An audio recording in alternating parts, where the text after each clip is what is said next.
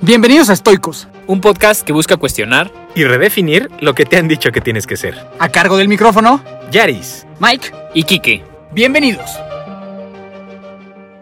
Hola, hola, mis queridos estoicos, ¿cómo están? Bienvenidos al tercer episodio de este épico y estoico programa llamado Estoicos, para no ser redundantes. Bienvenidos, espero que, les hayan gustado los dos anteriores. Hemos recibido muy buenos eh, comentarios de ustedes y nos da mucha felicidad volver a estar aquí eh, otro lunes, otro lunes, inicio de semana, y pues vamos a darle un ratito, ¿no? Así que mi nombre es Miguel Torres, Miki Torres, Mike Torres, Iron Mike, como quieras decir, y le doy la bienvenida a mis hermanos, mi querido Enrique Alicedo, ¿cómo estás, hermano?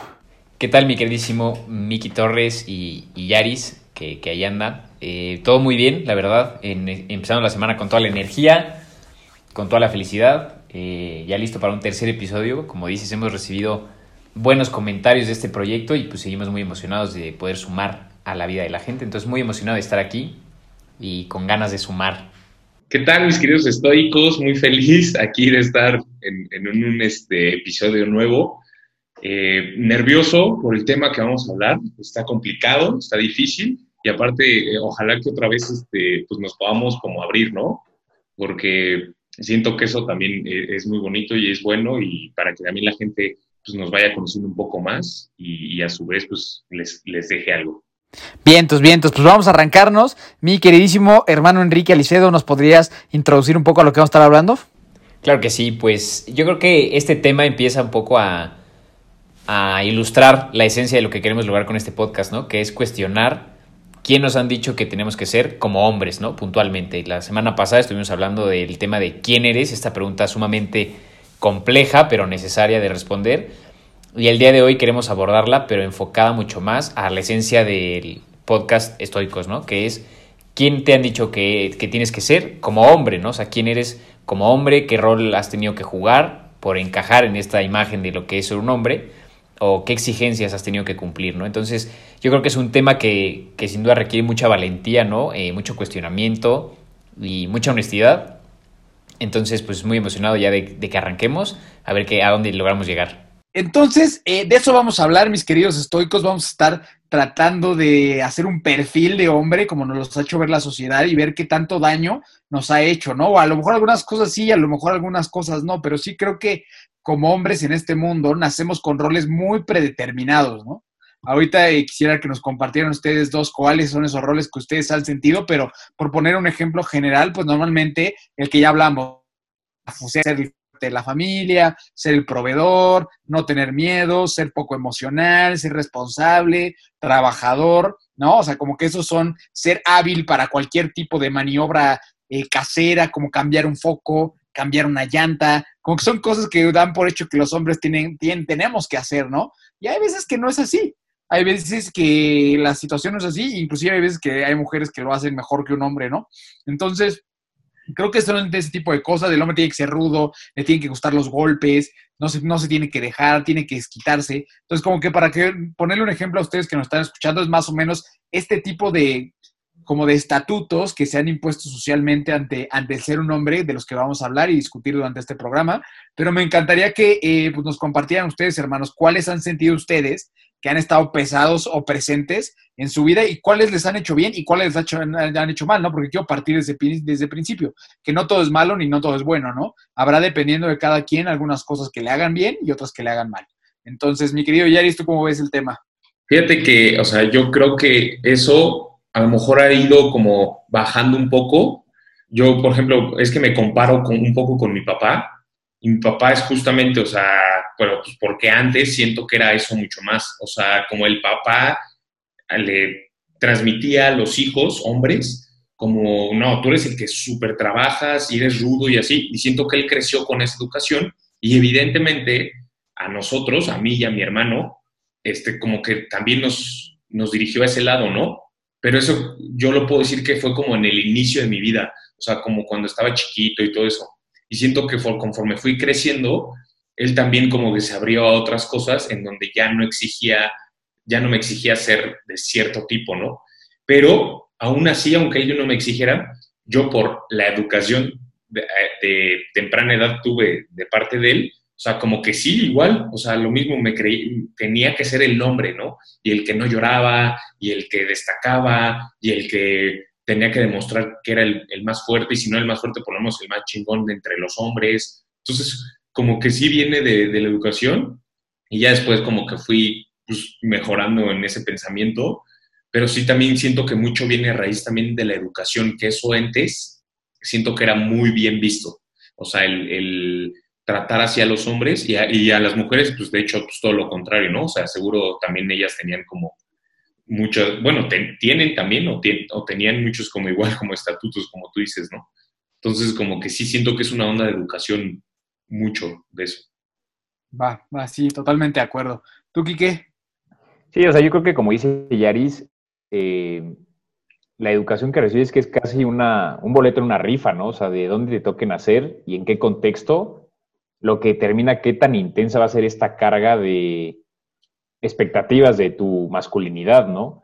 Eh, yo, por suerte, pues, bueno, o sea, yo tuve la fortuna de nacer en una familia en la cual mi papá nunca ha sido así, ¿no? O sea, él ha sido siempre pues, una persona muy alegre, muy soñadora, muy divertido. Y justo como dice Yaris, yo creo que logró romper el patrón porque mi abuelo, el papá de mi papá, él fue, él estuvo en la guerra, ¿no? Él fue médico de guerra en la Guerra Civil Española y pues todo lo contrario, él sí era el tipo rudo, ¿no? O sea, él llegó a México pues escapando de la guerra, ¿no? Cuando terminó y pues él sí era de no llorar y pues digo, un hombre que vivió una guerra, eh, esperas que sea así, ¿no? Pero mi papá eh, de alguna manera como que logró romper ese patrón y conmigo y mis hermanos pues nunca fue así de no lloren ni nada. Yo creo que esa presión eh, hay dos formas de recibirla, en tu casa o en la sociedad, ¿no? En mi caso no fue mucho en mi casa, la verdad. Eh, mi papá siempre nos ha como inculcado el, pues sí le tienes que echar ganas, pero para salir adelante, ¿no? O sea, no porque seas hombre.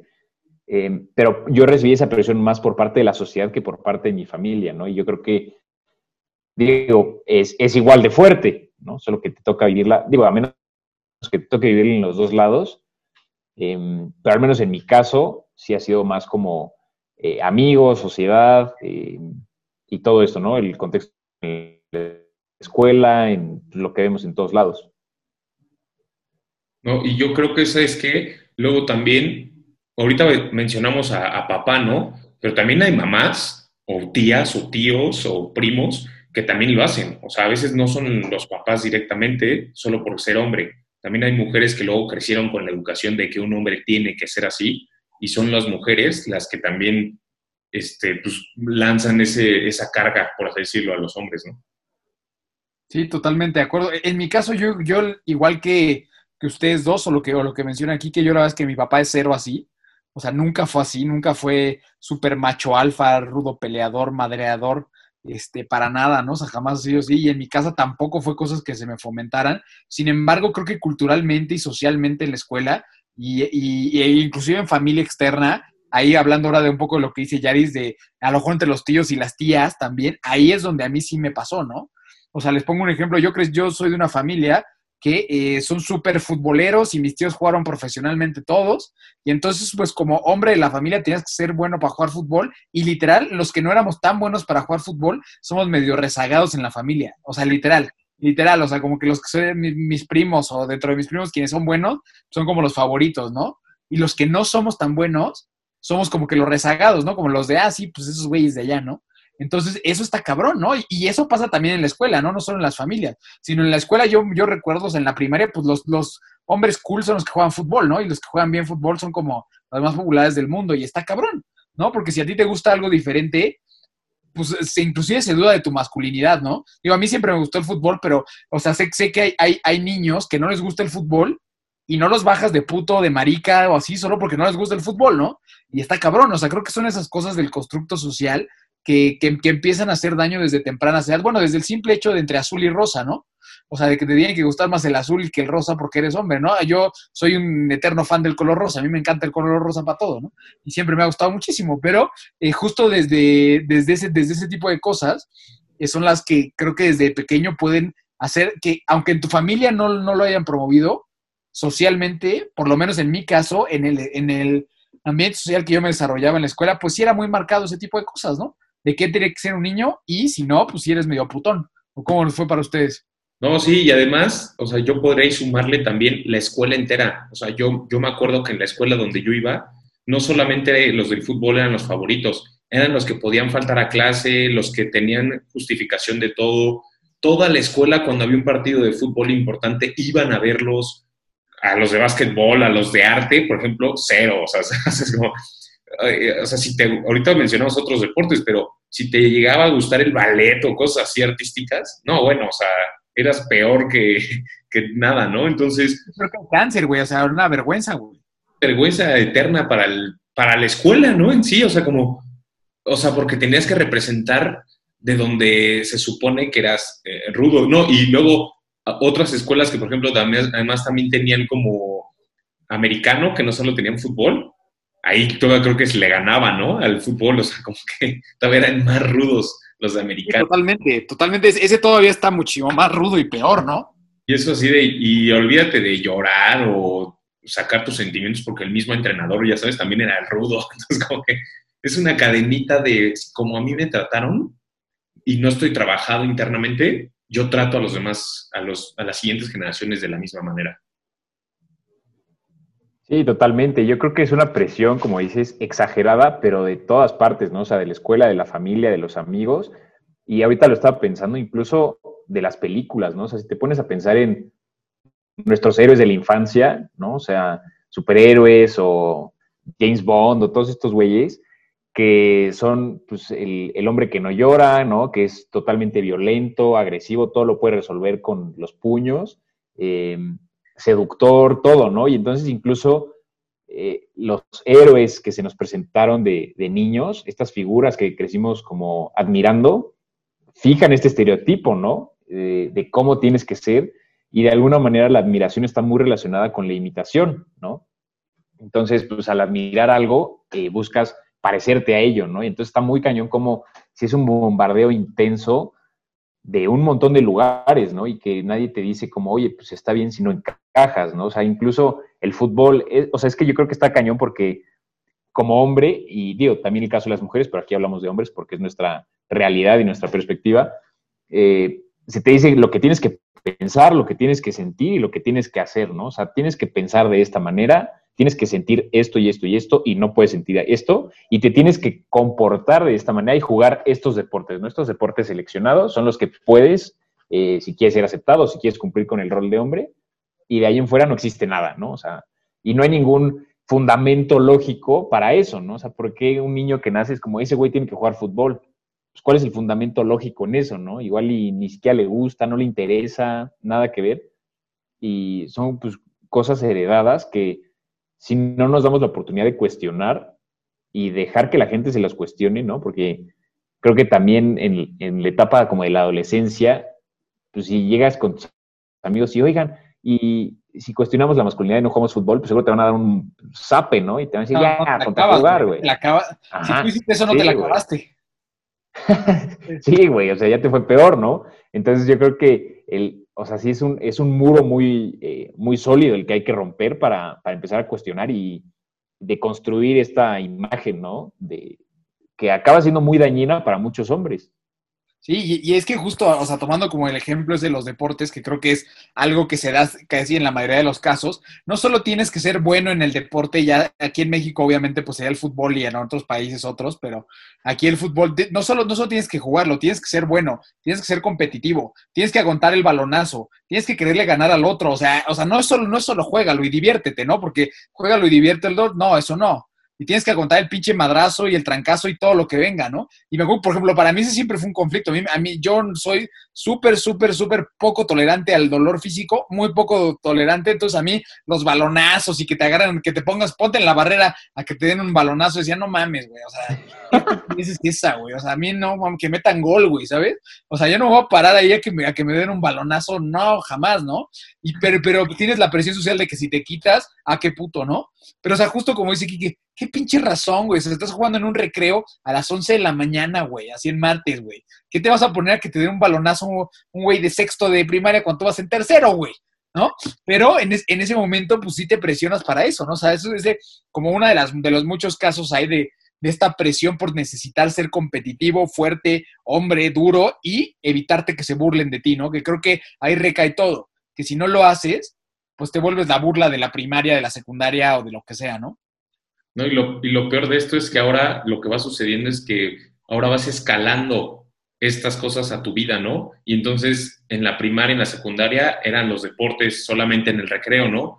Pero ahora es en tus relaciones personales o amorosas incluso, porque no te abres con tu pareja a lo mejor, o con tus amigos hombres, sigue siendo esa persona del recreo, o sea, hasta actúas de manera inmadura, ¿no? Porque lo escalaste ahora a, a la edad que tengas ahorita y luego es en tu trabajo y entonces ahora la, la, competencia es dentro del trabajo y eso permite no relacionarte con más hombres porque hay como una riña y una pelea rara, sin sentido, o sea, y entonces así lo vas escalando ahora con tu familia, si tienes hijos, o sea, es como una cadenita, les digo que, que sin importar ahorita donde te encuentres, o sea, como donde te encuentres literal, ahorita la puedes romper, yo creo, o sea, sí invitarlos a eso, a que ok, pasaste a lo mejor por esa situación, ya ahorita ya te, hiciste consciente, hay que trabajarnos para romper esa cadena, ¿no?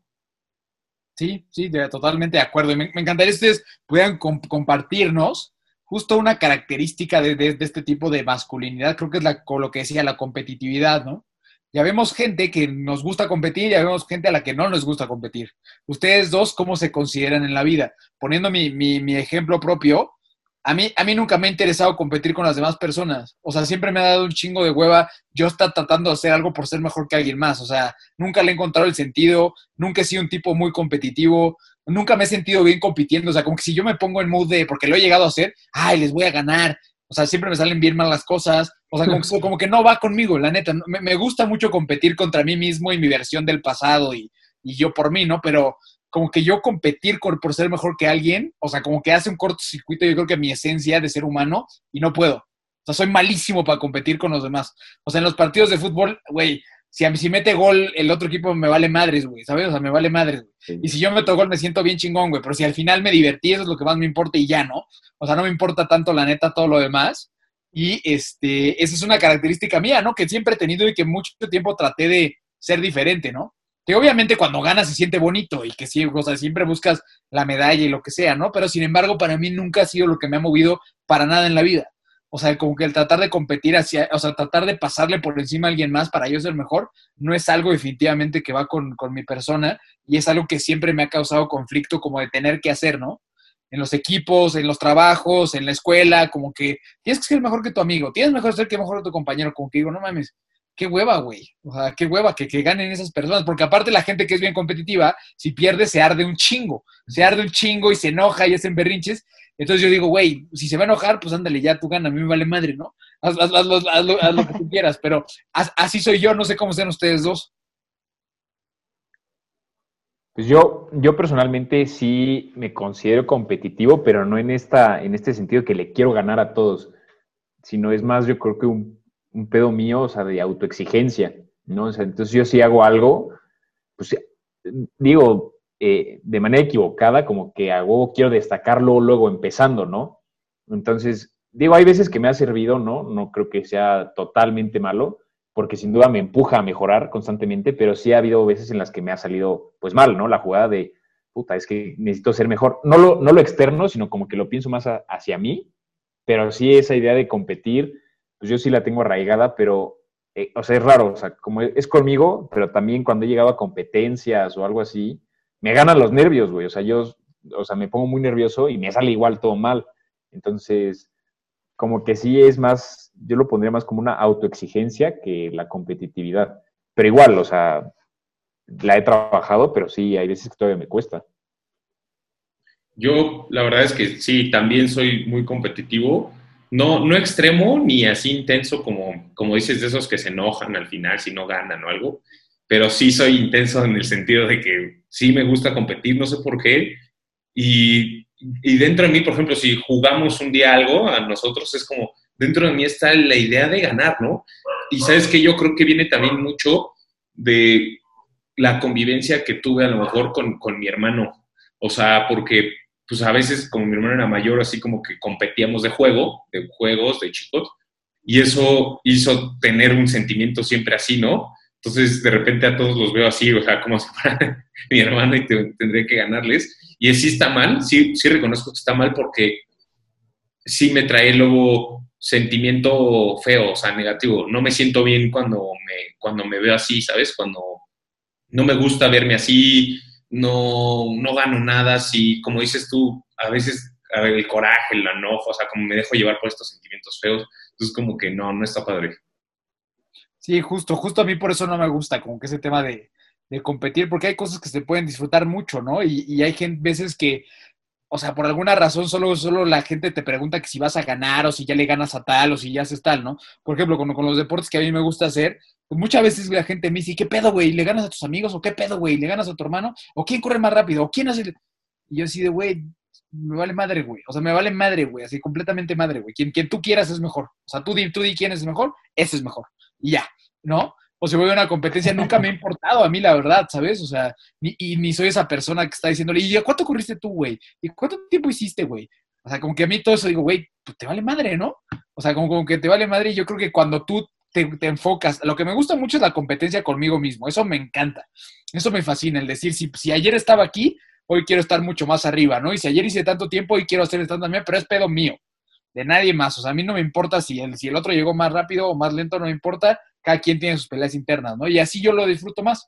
Y creo que eh, definitivamente eh, para mí verlo así me ha hecho ser mejor versión de mí mismo y me, a mí me hace mucho mal tratarme de comparar con los demás, ¿no? En todos los aspectos y regresaríamos un poco a lo del pasado, a lo de ser fuerte, a todo esto, ¿no? A final de cuentas es la competencia y la comparativa siempre. Y desgraciadamente, si tú eres tan competitivo en la vida, siempre va a haber alguien mejor en todo que tú, o sea, siempre. Nunca, nunca, no, nunca, nunca vas a ser invencible ni el mejor, ¿no? Entonces, a veces también es muy bueno bajar esas expectativas, tranquilizarnos un poquito y tratar de disfrutar para lo que somos bueno y ya, ¿no? O sea, como que yo ese es la, el trip que, traigo, porque inclusive, ¿no? O sea, en algunos retiros o cosas, he llegado a escuchar comentarios de gente que, que, que somos parte del staff que quieren ir a dar una plática mejor que las demás, ¿no? O sea, que lo que les importa es hacer dar una plática mejor que la de sus compañeros. Y yo así de, güey, ¿qué, qué, qué chingado estar compitiendo por eso, güey, ¿no? O sea, como que ese tipo de cosas que definitivamente creo que están mucho más arraigadas arraigada en el ser hombre, que a lo mejor las digo, las mujeres compiten de otras formas, pero bueno, este no es el podcast de mujeres. Si quieren un podcast de mujeres, pues háganlo con sus amigas, ¿no? Pero este, eh, a, aquí yo creo que sí es algo que está muy arraigado en la, en, la, en la, masculinidad, el tema de competir entre hombres y competir de todo, ¿no? Porque en la las calificaciones, luego quién trae la, quién, qué, qué, chava está más guapa, este, a quién se besó a más chavas, quién entró rápido al antro, después quién, quién es mejor en la escuela, en la universidad, quién es más popular, quién trae más dinero, quién trae el mejor carro, o sea, quién tiene más negocios, o sea, es una constante, ¿no? En los círculos de hombres es constante este pedo, o sea, constante, sin importar la etapa de la vida en la que estemos, algo que crece y crece y crece, ¿no? Si, si lo ven es así, o sea, lo, los señores hablan de eso, ¿no? De quién tiene más negocios, más casas, y es como, güey, no mames, o sea, es completamente tóxico y necesario porque yo, creo que eso te, te aleja de disfrutar tu día a día y de disfrutar realmente una vida plena. ¿O qué piensan ustedes? No, y luego también siento que, por ejemplo, la, la, competencia ahora también es incluso en las redes sociales, ¿no? ¿Quién tiene la mejor foto? ¿Quién tiene la foto con más likes, con más seguidores? O sea, cómo estas cosas tan hasta básicas y tontas también nos sigue importando y como hombres competimos ahora este, a ver cuántas chavas, cuántas mujeres así nos comentan más a mí o a ti. Entonces, como que ya, aunque luego no lo digan, o sea, luego hay hombres que pues, lo piensan, ¿sabes? Y están ahí viendo y viendo a ver si contestaron o no. Y entonces cuando pueden te lo hacen saber, aunque sea tu amigo. Y es como que está horrible porque pues, lo, lo, peor de competir de esa manera, o sea, ya una pues, dañina, es que no, no, vas a, no vas a ganar en todo, como dices tú, siempre va a haber alguien mejor. Y no vas a disfrutar el lugar en donde quedes de lo que sea, ¿no? O sea, porque hay una plática, por ejemplo, que me gusta mucho de Odín Dupeirón, este, donde dice justo eso, o sea, como que nos han hecho creer que el mejor lugar siempre es el primer lugar y todos tenemos que ir luchando por ese. Y hay veces que hay que ser conscientes de que hay personas que les gusta el segundo lugar o les gusta el cuarto lugar y está bien también ser un cuarto lugar en la vida porque es necesario, porque no todos podemos ser el primer lugar, ¿no? Y el cuarto lugar está bien porque yo no quiero ser el primero y no sé, tampoco es ser mediocre y ser así como, nada, no eres nada, no eres verdadero hombre. No, o sea, también está bien porque necesitamos también ser esos lugares, ¿no? y no pasa nada, o sea, no eres menos hombre ni más hombre si estás en cuarto lugar en lo que sea. De acuerdo, ¿tú, Quique? Claro, y que, eh, o sea, si te pones a, a, revisar, hay varios estudios que indican que todas estas métricas con las que nos han enseñado a medirnos como hombres, al final de la vida no tienen ninguna trascendencia, ¿no? O sea, como que hay un estudio especialmente de la Universidad de Harvard que lleva haciéndose como 75 años en el que buscan como eh, descubrir qué es lo que hace felices a las personas, ¿no? Siguieron a un grupo de hombres y mujeres durante muchos años de su vida y al final de la vida querían como decir, bueno, ¿qué fue lo que realmente te hizo más pleno? Y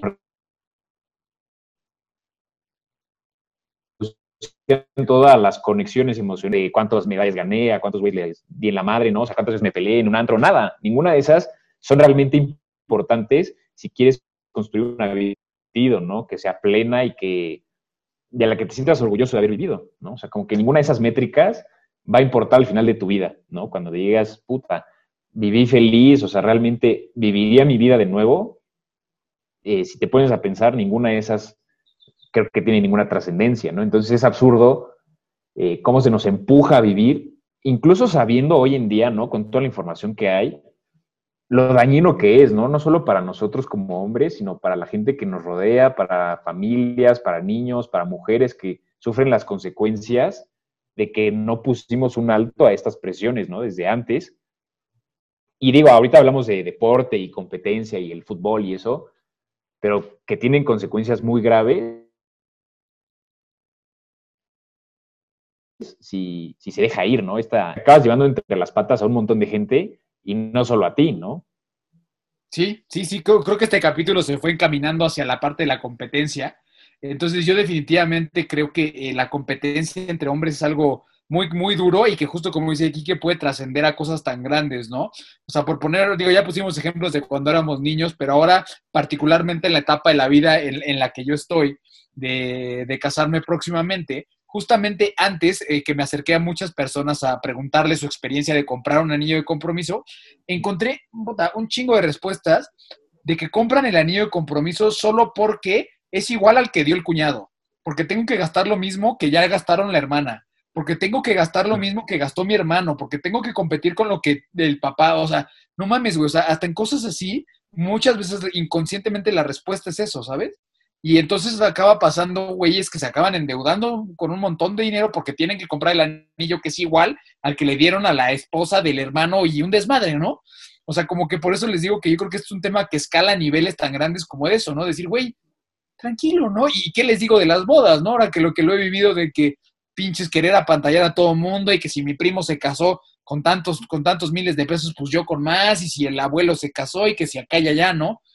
Y se acaba metiendo la gente en un pinche pedo absurdo y ridículo, solo justo por, como dice Kike, por cosas completamente intrascendentales y que solo te acaban generando un pedo, en, este caso deuda económica y seguramente alguna deuda moral contigo mismo, pero es algo que, yo, que yo he vivido y que, y que vivo todos los días, ¿no? En, esta competencia tóxica masculina, que ojo, eh, ahorita quiero que cerremos con eso, competir no es malo, o sea, para nada es malo ni, ni, ni tampoco es fatal, ¿no? Ahí es divertido. ¿No? O sea, por ejemplo, si vas un día a jugar FIFA con tus amigos y no compites, pues no vayas, ¿no? O sea, porque pues, si no se vuelve muy aburrido todo. Pero este, yo creo que justo en la competencia tiene que ser algo divertido. Tiene que ser que lo hagas porque, te, porque estás divertido, te lo estás pasando bien. No, no, no por querer pasar algo de alguien, por alguien por encima, no, no por querer que tu ego se haga más grande, no por querer que te vean, no por querer aplastar a alguien, o sea, yo creo que eso, yo creo que es ahí donde empieza como que a, ponerse tóxica la situación y que creo que sí es la mayoría de veces que se, que se torna así en esas cosas. Pero ustedes, ¿cómo ven? ¿Cuándo ustedes creen que está chingón competir? ¿O cuándo a ustedes les gusta competir? Yo creo que, así poniéndolo eh, en pocas palabras, compite siempre y cuando no quieras demostrarle nada a nadie más que a ti mismo, ¿no? O sea, yo creo que es la mejor. Si, eh, compite todo lo que quieras, güey pero que el para qué o el motivo de tu competencia sea demostrarte solo algo a ti, no a los demás, ¿no? Y ya con eso. Me gusta, güey, me, encanta esa. Yo creo que yo más bien le diría a la persona que si sabes que eres un mal competidor en este sentido, o sea, como que te frustras, te enojas, terminas así mal, pues mejor no lo hagas, o sea, mejor no compitas en verdad. trabaja en tu seguridad, porque creo que también esto viene a raíz mucho de la inseguridad. Como no sabes lo que vales, no sabes quién eres, pues entonces necesitas demostrarlo a la gente, ¿no? Y, por eso compites solo para ganar y demostrar, pero al final eso qué. Entonces, yo creo que no lo hagas, mejor trabaja en tu seguridad y una vez que ya estés ya más trabajado en tu seguridad, va al psicólogo, este, ya, ya ahora sí este, eh, compite, ¿no? Sanamente. Pero porque si no, igual te puedes llevar entre las patas, pues incluso amistades, o sea, yo he visto en amigos que incluso hasta se, dejan de llevar por eso, ¿no? O sea, solo porque tú estás siendo mejor o tú estás siendo mejor que yo. Entonces, de verdad, yo me acuerdo que una vez fui presente, o sea, presencié, perdón, una pelea eh, de las peleas actuales, me acuerdo, o sea, ya no son las de recreo, fue para ver quién ganaba más dinero, ¿sabes cómo? y, y, nació a raíz de justo de esta persona que era, es demasiado competitiva, entonces como empezó, empezó a decir lo que ganaba y así, y yo me acuerdo como, como yo no dije y así, se fue contra mí, luego alguien entró como para decir, no, pues yo gano más que tú, con él no te metas. Entonces, como, ¿qué onda? Fue una locura, o sea, ¿cómo ahora está en eso? O y, era, y todos eran conocidos amigos, o sea, era como de, ¿por qué lo hacen, no? Pero bueno, actuemos de, de una, una, una, forma más madura, ¿no? Si sabes que no es bueno, no lo hagas. Qué, qué, buen ejemplo ese, güey, que entre cuates en una, seguramente haber sido una reunión súper pacífica, güey, que, que alguien empieza con esas cosas. Y digo, si alguien empieza solo, pues no hay pedo, pero cuando se mete alguien más se engancha es cuando pasan este tipo de cosas, ¿no? Completamente innecesarias, güey. O el, fútbol, o, sea, eh, los partidos de fútbol, güey. O sea, qué chingados, güey. O sea, la gente que de verdad se emputa como si no mames, güey, porque perdió su equipo, güey. o sea, yo, yo lo hacía cuando era pinche adolescente, güey, pero no mames, güey. Los güeyes que se agarran a madrazos afuera de los estadios, güey. O sea, qué pedo, güey. O sea, qué, qué, qué, qué chingados, güey, ¿no? O sea, como que. Y, y, para ellos es como, ay, soy bien soy súper hombre, ¿no? Y defiendo mis colores. No mames, güey. O sea, eres un, eres un puto cavernícola, güey. ¿No? Entonces yo, yo creo que justamente ese, ese, ese son, yo creo que ese, como quiero cerrar mi idea, es no, no caer en ese tipo de competencia completamente infundamentada como dice Yaris, trabaja en ti, o sea, como que trabaja en ti y por qué tienes esa gran necesidad. Y si vas a competir, que sea por diversión y pues por, por, no, por, por ti, ¿no? Como, no como, como decía Kike, o sea, que no sea para mostrarle nada a nadie y así lo voy a dejar yo. Para mí la competencia tiene que ser porque te divierte, por y para ti, sin pasar por encima de nadie y analizando por qué lo estás haciendo y cuál es la verdadera razón detrás de tu competencia. Ahí cierro mi comentario, hermanos. Los dejo a ustedes. Sí, o sea, yo creo que es, justo eso, porque como dices, competir no es malo. Eh, digo, me, robaría el título de un libro, ¿no? Que dice, amar es fácil si sabes cómo, cuándo y con quién. Yo creo que es igual en el competir, ¿no? Competir es bueno o fácil si sabes cómo, cuándo y con quién, ¿no? Yo creo que va, también puede ser como por ahí. De acuerdo. Y, yo cerraría diciendo que si, si tú ahorita que nos escuchaste no sabes o si eres un mal o un buen competidor, respóndete esta pregunta. ¿Cómo juegas uno? ¿Estas cartas de uno?